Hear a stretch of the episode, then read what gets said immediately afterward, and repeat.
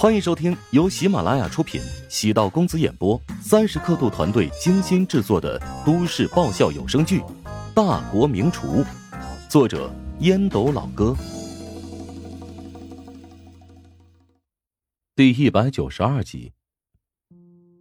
晋城卫一直认为麻辣是食物的极致，可以强烈的刺激味蕾，让大脑分泌出极为欢愉的激素。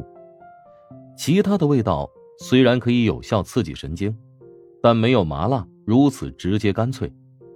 无论淮南菜，还是浙园菜，又或者齐鲁菜，都无法唤起食客的食欲和味蕾。晋城卫毕生都在研究麻辣的意境，但这道菜改变了他对鲜的认知。刚才一瞬间，他觉得鲜超越了麻辣对自己神经的刺激。并不是鲜比麻辣要低级，而是市面上少有人能够将鲜做到极致。一道菜难以改变他的厨道之心，而蒸刀鱼和清蒸石鱼联合制造出的效果，让他颠覆了对鲜的理解。晋城卫决定开始品尝红烧河豚。乔治已经率先品尝过，几分钟过去，他没有任何中毒反应。大家现在都可以尝试了。入口的瞬间，稍稍一抿，鱼肉化渣，细腻的口感和饱满的汤汁，充斥着舌尖和牙齿，鲜甜酥嫩的口感在嘴里翻滚，舌根有股浓烈的鱼脂香，刺激着味蕾，而浓厚的酱香又和清淡的鱼鲜味综合在一起，实在是美妙无比。晋城卫的观念再次彻底被颠覆了。原来，仙可以达到这等鬼斧神工的境界。长江三鲜，将潜水鱼的优点完全展现出来。晋城卫收拾心情，已经做出决定，要给乔治一个高分。至于第四道菜味道究竟如何，已经不重要了。乔治应该也有资格晋级，出现在复试的赛场。四名评委陆续品尝过乔治的四个作品，默契的发现，大家在品尝这个选手作品时都吃的特别多。按理说应该是浅尝辄止才对。现在有请评委打分。计分员也已经发现变化，轻声催促道：“四人先是沉默，然后开始打分，最终得分九十六点五分。”乔治笑着说。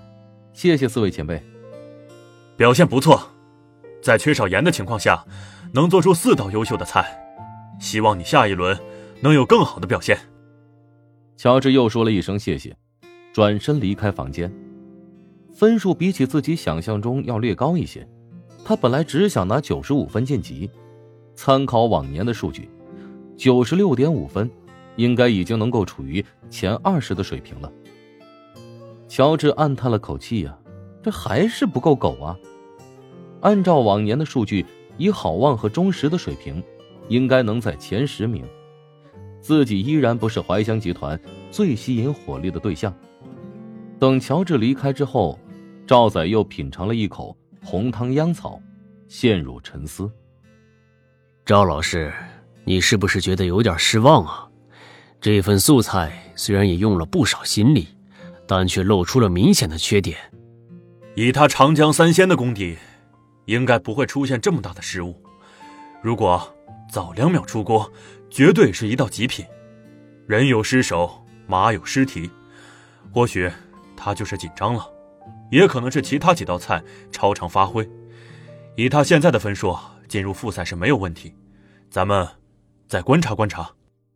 另一位齐鲁菜大师评委分析道。哎呀，这毕竟还是年轻了呀。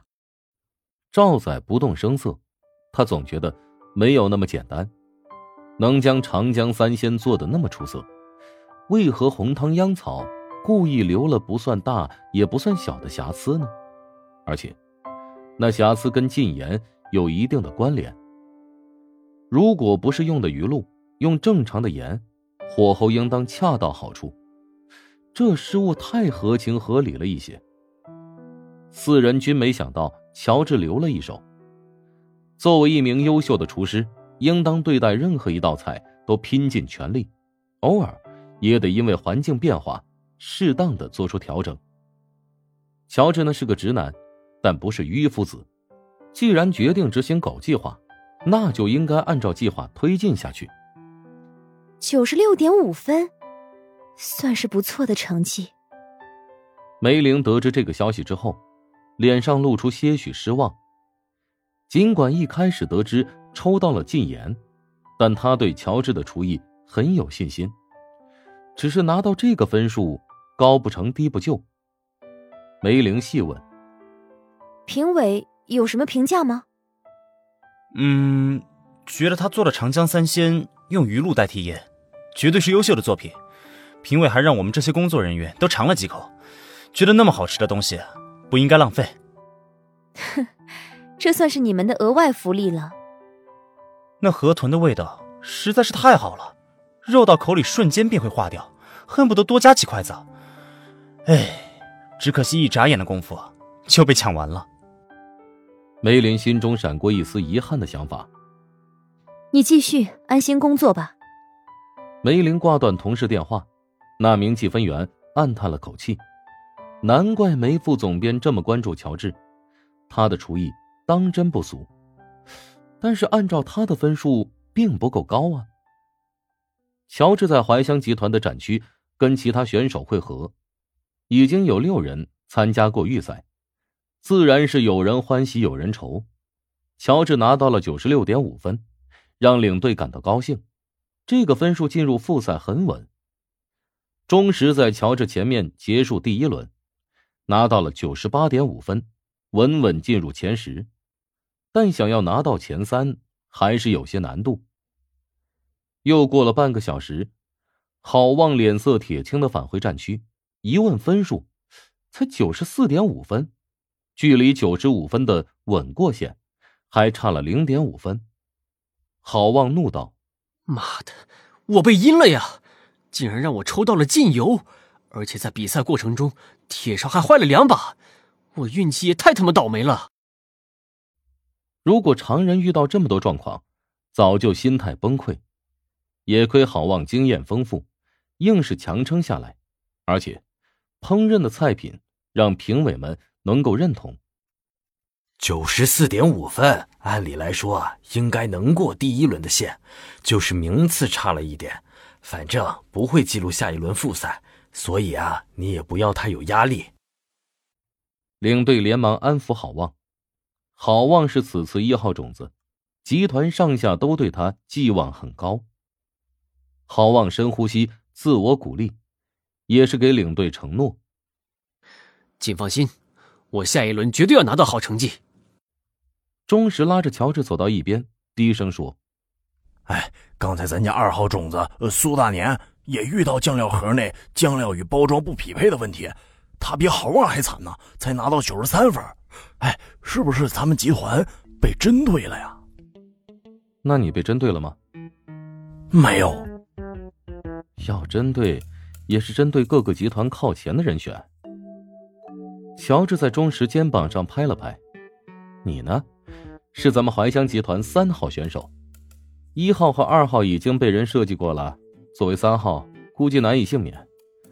下一场，你要小心谨慎一点。”钟石浑身发寒，扫了一眼乔治那张没有任何表情的脸，突然觉得阴风阵阵。为何乔治明明在内部选拔赛拿到了第一，还有二十万奖金，但最终内部名单却被排在了第八位啊？难道是怕被盘外招打击？这么看来，郝望还有苏大年，岂不是被顶上去挨子弹的吗？越想越觉得这乔治啊，真他妈的深不可测，难怪爷爷对乔治的评价那么高。预赛需要两天时间才能结束，以乔治现在的成绩进入复赛问题不大。至于郝望和苏大年，心情忐忑。比赛已经结束，还得等待最终排名。